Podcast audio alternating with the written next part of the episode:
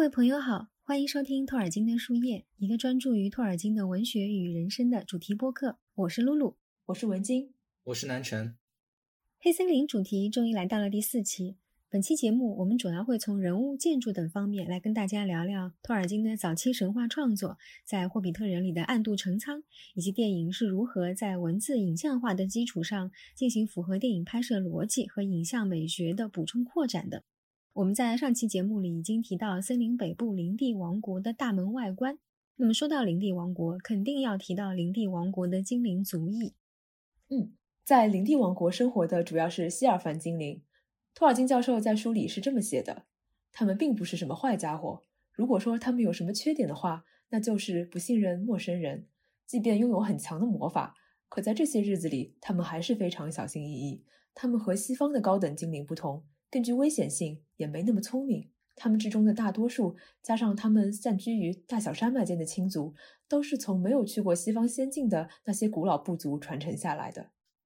但林地王国的王室是由辛达精灵组成的，比如国王 s r a n d u l 就是辛达精灵，是我们节目里提到过很多次的灰袍 Single 的亲族。我相信很多亲友对精灵的三大部族早已烂熟于心，但我们这里还是再提一嘴。因为《霍比特人》里的表述和托老几番概念修订后的表述也有些出入。刚文经提到原文里写到的去过西方仙境的高等精灵，按照托老在《霍比特人》的写法，就是光明精灵、渊博精灵和海洋精灵了。他们都是去过西方仙境，并在那儿住了很多年，变得更美丽、更智慧、更博学，并且发明出他们自己的魔法，研究出如何制造美丽和神奇东西的技术。然后他们中一部分才重新回到这个世界来。这里说到的光明精灵、渊博精灵、海洋精灵呢，分别对应《精灵宝钻》中所说到的 Vanya、Nodo 和 Telali 这三支部族。不过呢，根据中州历史第五卷《失落之路》里的记载，Vanya 族在早期的手稿中又叫做 Linda，与霍比特人创作年代相仿的手稿中也是这么称的。嗯，我们也知道，托老对自己的设定、故事命名、名称含义的不断修改、不断完善是出了名的。在《精灵宝钻》里呢，琳达却是泰勒瑞族的自称，意思是歌手。嗯，没错。包括前面讲到的光明精灵，在霍比特人的文本里呢，是指 vann 亚族，但托尔金教授有时用它来指代所有动身前往维林诺、目睹了双圣树光辉的三大部族。我们通常呢，会把他们戏称作开过光的。和那些没去过西方、没开过光的黑暗精灵来做对比，而一起动身西去的三大部族里呢维雅族和 Nodo 族都去了，泰拉利族呢只去了一部分人，而留在中州后来跟随 Single 的那部分呢，就成了辛达族。没去过西方的林地王国的森林精灵呢，看起来似乎更原生态一些。嗯，黑森林的精灵呢，和我们在《指环王》电影中看到的精灵有点不同。如果要我用几个词来形容幽谷的精灵，可能是儒雅、高贵和书香门第；但黑森林的精灵却是危险、神秘莫测又警觉的。但托尔金教授在他们的身上也赋予了充沛的诗意，说在这个世界中，森林精灵在太阳和月亮的光华间游走，但他们最爱的还是星辰。他们会在今日早已绝迹的壮阔森林中漫游，且大多数居住在森林的边缘。在那里，他们有时进入森林狩猎，有时则在月光或是星光下驰骋于平原之上。在人类到来之后，他们越来越不喜欢光天化日了。不过，他们依旧是精灵，是善良的种族。我记得电影中针对这个特点，还专门把他们的宴会命名为 Mirison Gillis（ 米瑞斯·吉利斯）星光盛宴。嗯，感觉是喜欢享受生活的类型。因为托老呢也提到，林地王国的精灵呢，他们不会开矿，不会铸造金属或者打造宝石，更懒得花功夫去做买卖或者种地。不知道用我们现在的话来说，算不算是佛系精灵啊？就印象中感觉没什么事的时候，就整天唱歌、跳舞、喝酒，非常快乐，也非常具有民间传说里传统的精灵的气质。好，那我们从小说和电影两方面来说说黑森林部分的几个具体人物吧。相对于孤立的霍比特人小说，电影做了三件事：一、创造新人物；二、把具有相关性的其他小说文本中的人物纳入，使电影对中州世界的呈现更完整；三、填充小说中表现的比较概括、含糊的人物，使之更具体。那这三件事分别对应这部分的三个人物，就是 Toriel、Legolas、Thranduil。大蜘蛛那段对很多人来说可能是一个花痴高光时刻，打到千钧一发之际，镜头一个超炫的俯拍，大家非常熟悉的中土第一挂，Legolas 拽着蛛丝就飞下来了。可能泛制 MV 看太多，一到这一段，我脑子里都是超级马里奥的背景音乐。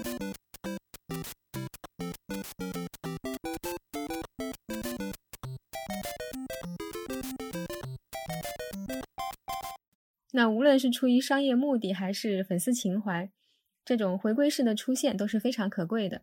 这意味着中洲世界在任何时代都是一个整体。莱格拉斯不仅连起了两个核心故事，也连起了第三纪元两个略有不同的时期。我记得，无论是现在在 B 站看弹幕，还是当时在放映厅里，一到他搜查 Growing，打开他的随身小相框，问那个长得像变种半兽人的丑八怪是谁这一段。还没等 Glowing 回答，粉丝满屏都在刷“你未来的好基友”。放映厅里更是有人直接喊出来了，这种心照不宣还是很动人的。当然，也就是在这一段，一个全新的电影原创人物出现了，他就是 Toriel。虽然我有朋友当时开玩笑说啊，加入这个原创人物，除了说明 PJ 是直男，还能说明啥？但 Toriel 不但有自己的名字、造型、故事、悲喜，甚至还有专属的主题音乐。是霍比特人里唯一一个有个人主题音乐的精灵。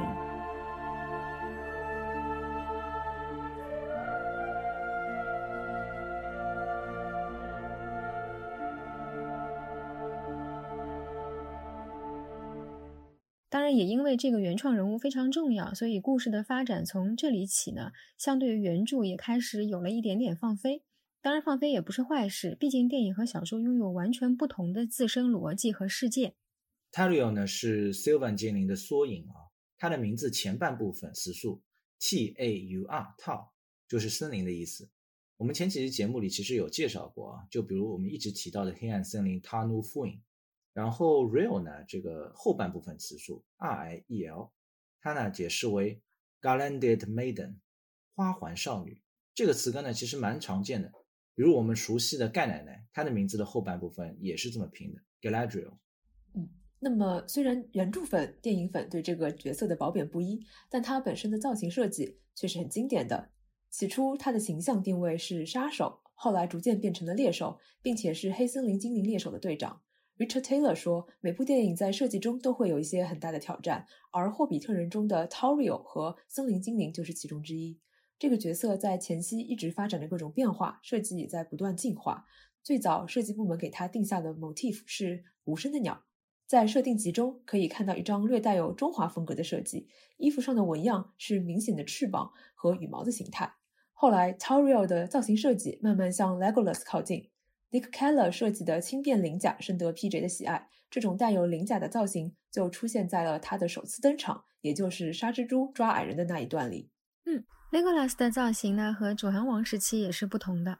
嗯，因为观众对他《指环王》中的造型已经烂熟于心，但是 PJ 并不希望只是重现《指环王》电影中的造型，因此呢，尽管设计是以他原来的造型为出发点的，但最后也逐渐演变成完全不一样的形象。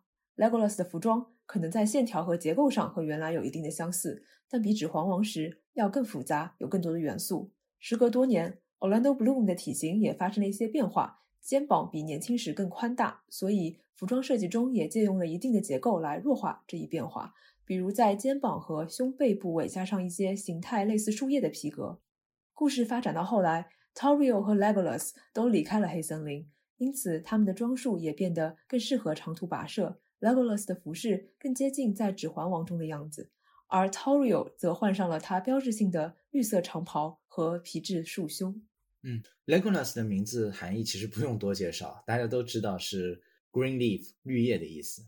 而前半部分词数 l e g 是绿色的意思，后半部分 g o l a s 解释为 collection of leaves，笼统说也就是一堆叶子啊。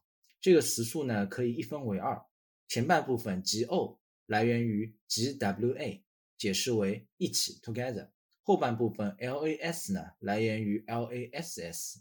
也就是叶子的意思。嗯，剿灭大蜘蛛那段还出现了一大群密林精灵。嗯，这些精灵呢，就是由 Legolas 和 Tauriel 所带领的精灵猎手。在设计这些精灵的最初，是从《指环王》电影里 Legolas 的造型出发的，后来慢慢转变为更为怪异、危险的风格。大致的指导思想是，他们的危险中带有一种忍者刺客的感觉。这些精灵需要看起来轻盈快速，但同时也很强壮。为了达到这样的效果，服装组设计了一种结合了金属网、小片铠甲和树叶形皮革的装束。这种装束有一点点像一种束胸，但并非传统意义上女性穿着的那种，而是像一种带有保护功能的轻便铠甲。每个精灵的这件防护甲都略有不同。至于这些精灵的武器，除了优雅的线条外，加上了倒钩般的形状。江浩在设计过程中尝试在刀刃部位加入树叶形的镂空，这种 negative space 后来变成了森林精灵的武器设计所遵循的关键词。无论是短刀、长剑，还是长矛和箭头，都出现了镂空的装饰。嗯，我记得有人说，感觉这个清洗起来不是很方便啊。好，那我们接下来说说林地王国的国王 s u r a n d i l 色爹色大王。其实他在霍比特人原著里从头到尾都是一个没有名字的精灵。托老对他的称呼始终是精灵国王。嗯，我们呢一直到魔戒里才知道啊，这个国王名字叫 s u r a n d i l 是护戒九使者之一 Legolas 的父亲。Thranduil 这个名字呢，含义其实不是很容易解释啊。托老在任何地方都没有明说。现在呢，最常见的解释是 Vigorous Spring，蓬勃的春天。尽管记载是一个 Sylvan 名，但其实词素都是由辛达语构成的。前半部分的词素 Thran 呢，来源于辛达语的 Tharan，即蓬勃的意思，而后半部分的词素。duil，d-u-i-l 是 tool，t-u-i-l 的辅音弱化形式，解释为春天。不过，将 Radcliffe 在霍比特人的历史里呢提到了 Thranduil 的名字含义，还有另一个解释。他认为 s r a n d o 的名字看起来属于早期型傣语，其词数与 n a g a s r o n 的词数有点关联。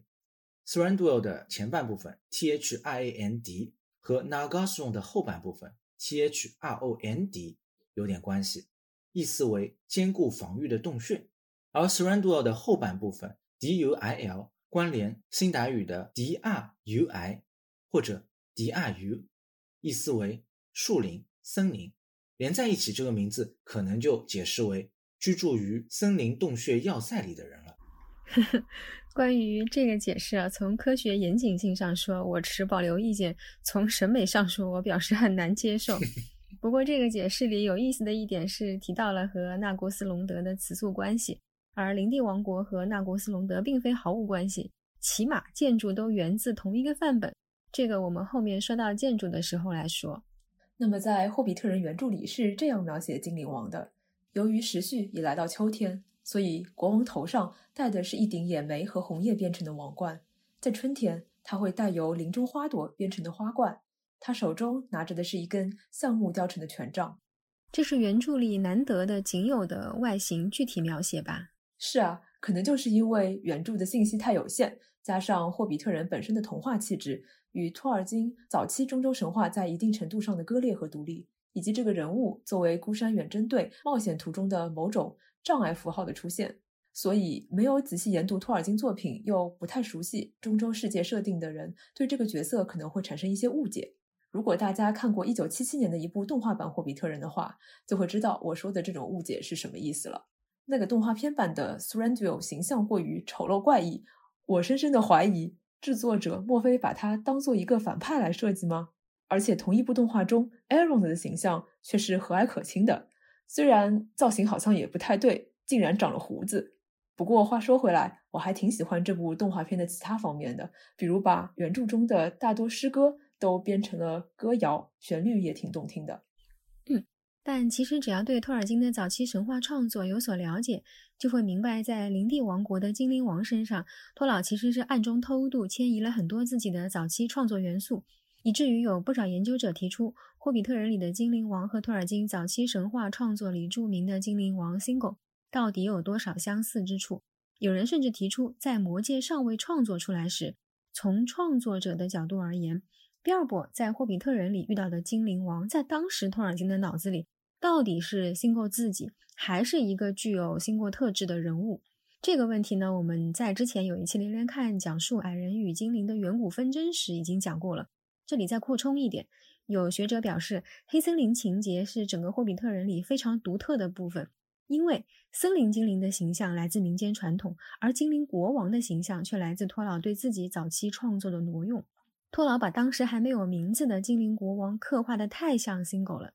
嗯，确实是这样的。我们也前面提到啊，Single 算是我们节目里的高频词了，出现了太多次，因为他在托尔金神话世界里实在太有名了。毫不夸张的说啊，Single 简直是万物之源啊！它不仅仅是精灵宝钻里两个伟大传说的主要人物，一个呢是雷西安之歌啊，一个是活灵子女的故事。他呢也是在东方的 c r u v i a n 苏醒的第一批精灵之一。是初始精灵啊，而且作为伊露维塔的首生子女，是唯一一个娶了麦雅当王后的人生赢家。他还是很多事关中州命运的重要人物的祖先啊，比如我们熟知的 Elrond，还有 Aragon 都是他的后代。因此呢，在创作童话一样的霍比特人的时候呢，托劳有意无意的把这个像母题一样存在的 Single 借鉴了过来。他在一九六四年七月写给 Christopher Breston 一封信里明确表示过。霍比特人里的精灵王和矮人确实是参考了 Single 和矮人的过节。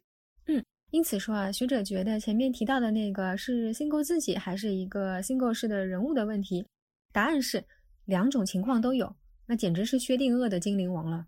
为什么说两种情况都有呢？精灵王的形象取决于霍比特人小说与托老整个神话体系的关系。托老当时也没想好，到底要让霍比特人独立，还是让他与中州神话搭上关系。这种霍比特人地位的摇摆，决定了霍比特人中精灵王形象的摇摆。四 single 而非 single，一直到魔戒快写完了，托老终于决定，这是个不同于 single 的全新角色，有自己的名字谱系。他呢成了 Legolas 的爹。当然，精灵王的发色也一直是诸多学者的争论焦点，几乎每个研究霍比特人的学者都要拿出来说一说。作为辛达族精灵，金发是不寻常的。不符合托尔金对精灵族裔的通常设定，但就这个问题呢，还是 r i t l e v e 的结论最合理。金发的国王只是一个符号，一种母题。托尔金想在这段情节里植入这个童话母题，于是就这么干了。不过我们也可以欢乐地看成一个开放式 bug 吧。毕竟托老决定完这是一个新人物之后，也没回头改一下设定。从某种意义上说，我们要感谢托老的挖坑不填坑。这给后人创造了无数再演绎的机会。真正生命力持久的作品，除了本身的伟大，一定也依赖于一群创造力丰沛的读者与之进行持久的生机勃勃的互动，是不断的再接受、再创造，造就了不朽。嗯，原著中对 Thranduil 的描写，表现着黑森林精灵与自然更密切的联系，甚至连王冠都是就地取材的，这也使得它听起来更像 Fairy Story 里的那些精灵。Alan Lee 和 John Hall 最初在设计 Thranduil 的造型时呢，确实按原著所说，把王冠设计成用眼眉树叶编织而成的样子。不过，随着设计的进一步推进，就像我们上次提到的，为了突出黑森林中居民的那种危险特质，它的王冠也慢慢变成了带有朝上尖刺的款式，显得盛气凌人、高傲，也透露着一种戒备的态度。至于 Thranduil 的衣着，Daniel Falconer 说。编剧 Philip Boyes 建议给他设计一个敞开式的衣领，以体现出他的高傲，略微有点像个摇滚明星。无论是哪套衣服都非常耀眼。在意外之旅中，他穿着一身银装拜访 Erebor，那身衣服的设计主题是星光和月光。服装设计师 Bob Buck 将他王冠上那种尖锐感融入到服装上，并加入了一些会让人联想到银色桦树的花纹。整体的感觉就是体现一种冬天的冷酷。而 s r a n d i o 在第二部影片中穿的服饰又是一种秋天的配色，面料中带着闪光的部分。毕竟低调完全不是他的风格。我之前跟文静开玩笑说，他整天宅在自己的洞里，这是要高调给谁看？起码从电影里来看，色爹一开始是一个相当不入世的角色，几乎不介入任何国际政治事务。但他的儿子和卫队长都相当热心国际公共事务。这在一定程度上也促成了他在故事最后的转变。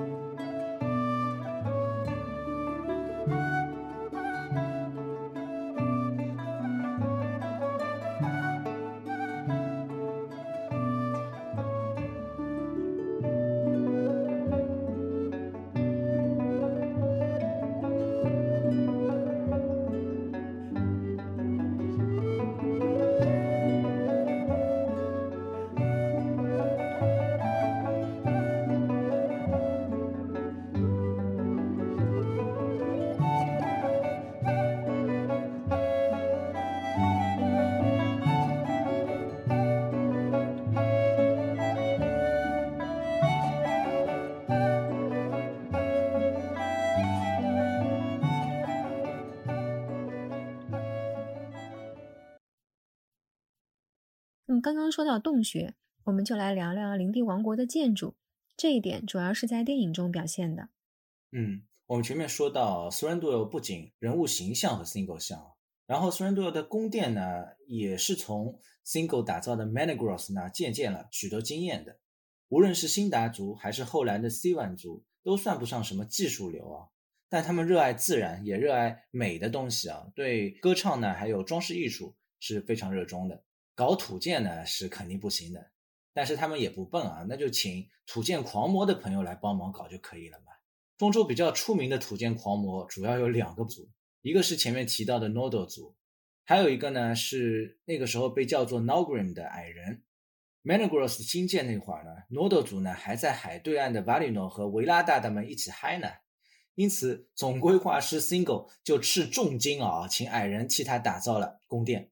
Managros 这一独特的地下王国的设计呢，是非常好的融入了精灵和矮人的智慧。《霍比特人》一书呢，对林地王国的空间描写并不是很多，也没有明确说它的建设历史。不过个人感觉，Sylvan 精灵呢，可能比第一纪元的辛达族还要浪啊。很有可能也是请了分包商来帮忙建的。至于这个分包商是不是矮人呢？嗯，我们就不大知道了。嗯，托老非常喜欢让精灵住在洞穴里，这应该也是和民间传说有关系的吧？嗯，民间传说中有提到过精灵山丘的概念啊。其实所谓的山丘呢，就是一种古老的地穴啊。随着时间的流逝，人们开始相信里面呢是住着精灵的。你一旦找到入口，打开大门，进入到其中之后呢？就能到达仙灵的国度了。由于灵帝王国的设计呢，就是一个低配版的 Managros，因此我们也可以从 Managros 的设计中来了解灵帝王国。呃，我们先来为大家读一下啊《精灵宝钻》里对 Managros 的设计和建造的一个描述。Nalgrim 欣然为 Single 劳作良久，按照本族的风格为他设计了地下深处掘出的洞府。Escaldwin 河将 Nalderas 森林与 Rigian 森林分隔开来。森林中央矗立着一座岩石山丘，河流从山脚下流过。Nogrim 在那里为 Single 的宫殿建造了大门，又在河上筑起了一座石桥，那是进出宫门的唯一途径。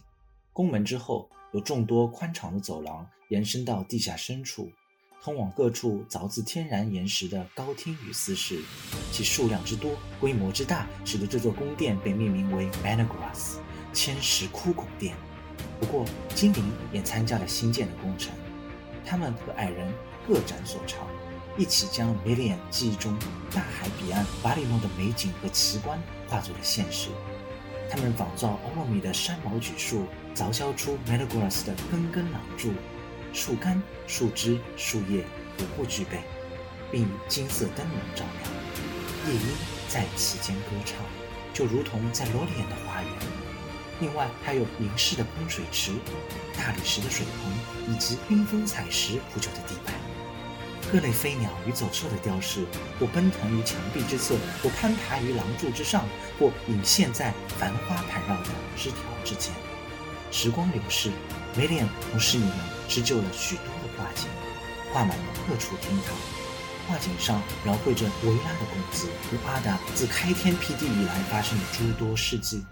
以及尚未发生之事的影像，大海以东有史以来所有的君王的住所，以此最美。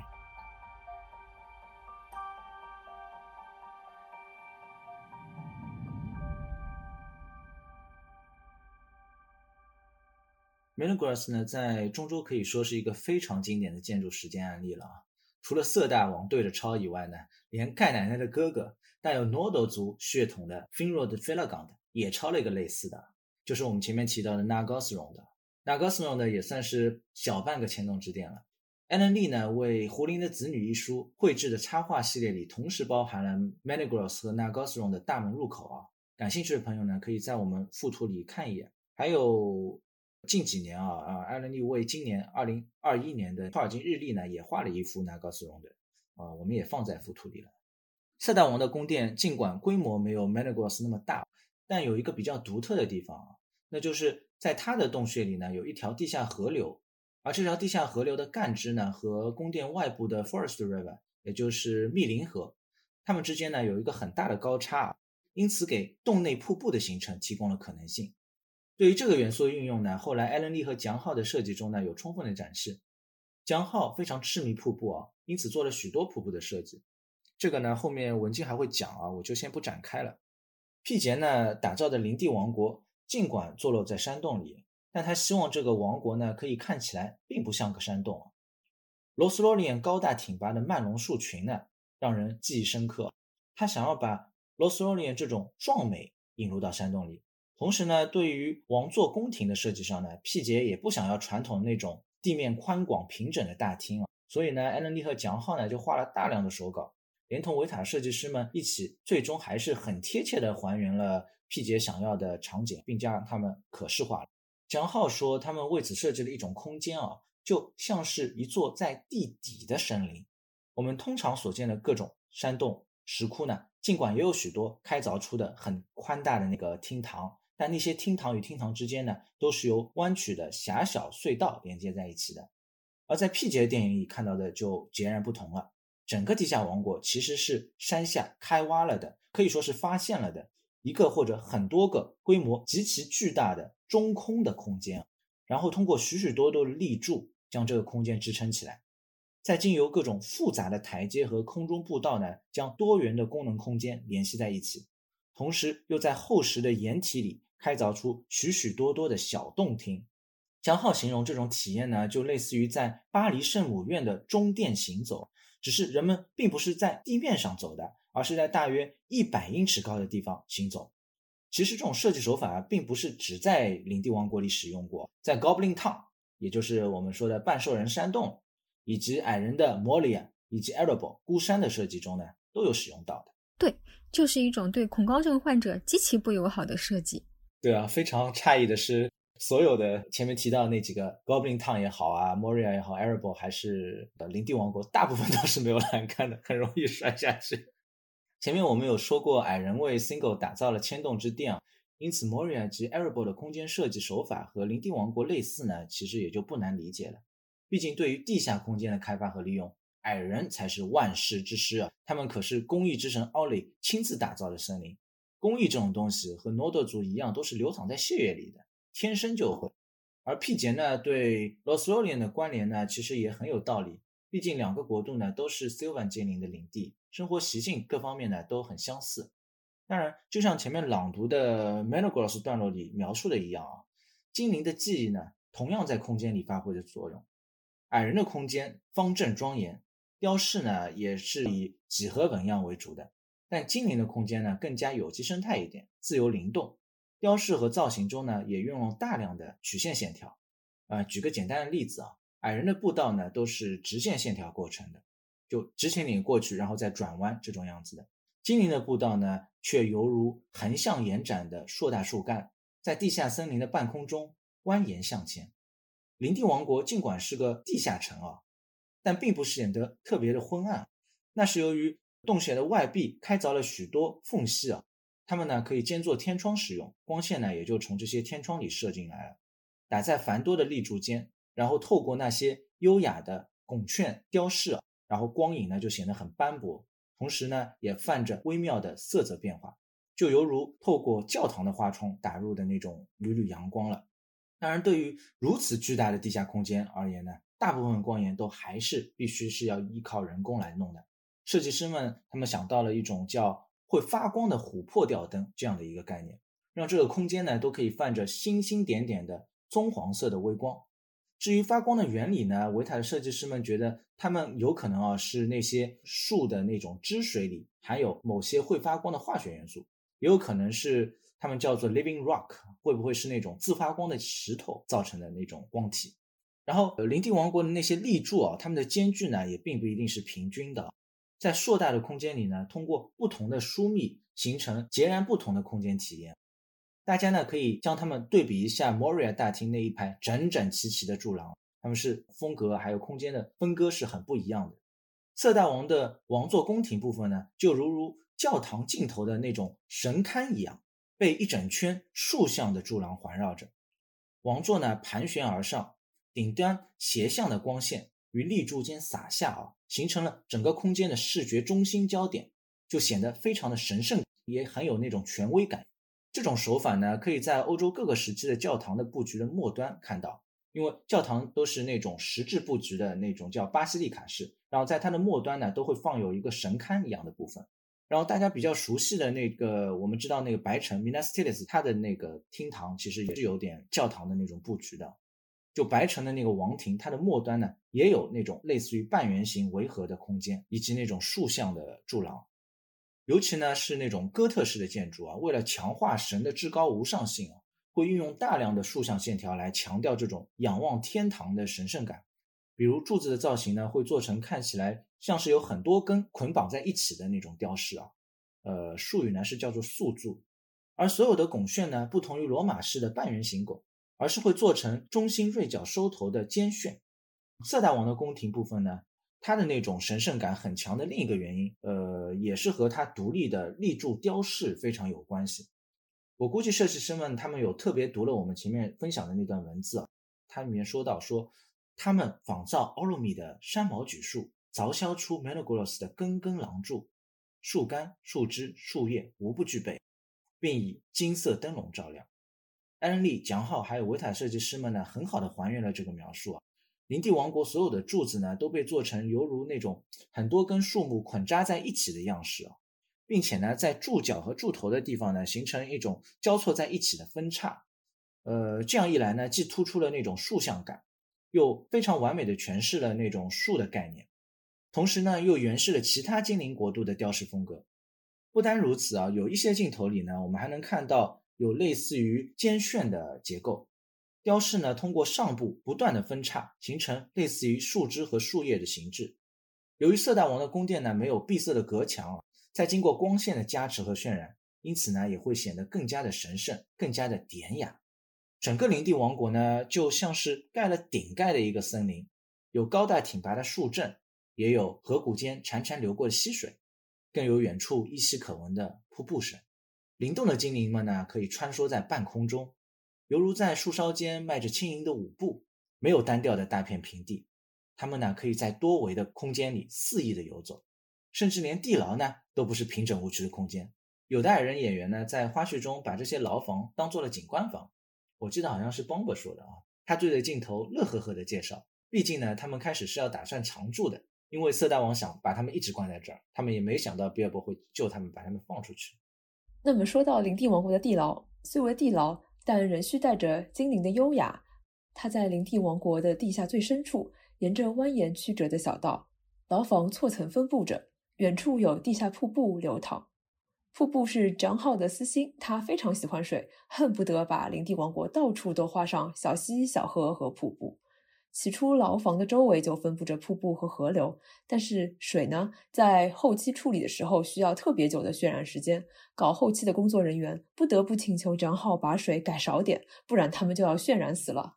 嗯，那我们再来说说酒窖。无论是对精灵还是被精灵拘禁的矮人来说，这都是个重要的地方。在托老的原著里，森林精灵从上到下都非常擅长喝酒。而且必须要酒劲够大的酒才能让他们喝醉。那么，在比尔博偷钥匙前，托老在小说里专门提到，总管和守卫队长喝的是来自多温尼安大酒庄的酒。那多温尼安是在什么地方呢？多温尼安这个地名呢，在托尔金的早期手稿中也出现过，是精灵语啊。托尔金在一九二零年代上半叶写的《胡林的子女之歌》提到，多温尼安的醇酒来自灼热的南方。暗示多温年位于 b l a r a n d 而在约写于一九三零年代中期的一份手稿里呢，也提到了多温年，比托尔金一九三七年十二月开始创作的《魔戒》略早。这篇文字是《精灵宝钻征战史》的尾声部分，最后一段提到了多温年草地上的不朽之花，暗示多温年位于大海彼岸的 t o r i s i a 独岛。最后呢 h o l i n a Bayan。也就是之前雪莱跟我们分享中州插画那集里提到那位著名的插画家，他的中州地图呢是在托尔金本人的协助下编成的。地图上的多温年呢位于内陆的鲁恩内海的西北岸，东方的奔流河下游岸边。这一位置呢显然与霍比特人中的多温年相吻合了，但无法解释早期手法中的那种矛盾。嗯，聊完酒的产地呢，我们继续来说说酒窖。矮人们以奇葩的方式集体大逃亡的出发地。那么原著里呢写道，在宫殿地势最低的地方有一条河流流过，最后越过入口处的斜坡，在东方和密林河汇流。而在这道地下水流出洞口的地方有个水门，那里的洞顶十分低矮，和水面挨得很紧，在那儿装了可以直落河床的铁闸门，以防有任何人从这里进出宫殿。不过，这道铁闸门经常是开着的，因为这里是他们的交通要道。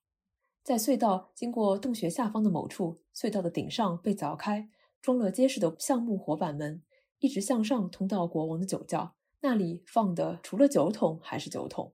那么，躲在木桶里逃脱是原著中非常经典的段落。我觉得电影在这一情节的处理上相当忠于原著，而这段发生的场景对剧组来说也是一个挑战。它并不像其他的场景那样依靠后期来表现他们的那种天马行空的想象，而是实实在在搭建了一个具备实际酒窖功能的屋子。在场景布置中，剧组需要许许多多的木桶和酒瓶来装扮这个酒窖。他们从新西兰当地找到了非常厉害的制作木桶的工匠。电影中看到的那些木桶都是他纯手工一个个做的。林地王国使用的酒杯器皿有自己的特色。它们被设计成琥珀和木头结合的制品，道具制作过程中用透明的硬树脂模拟琥珀这种剔透的视觉效果。酒窖里大量的酒瓶在设计时避免了任何会让人联想到现代酒瓶的造型，通体光滑圆润，由玻璃工艺师一个个人工吹制而成，上面还贴上了手工制作的标签。P.J. 的剧组呢，向来是一个很有爱的团队，在拍摄结束后。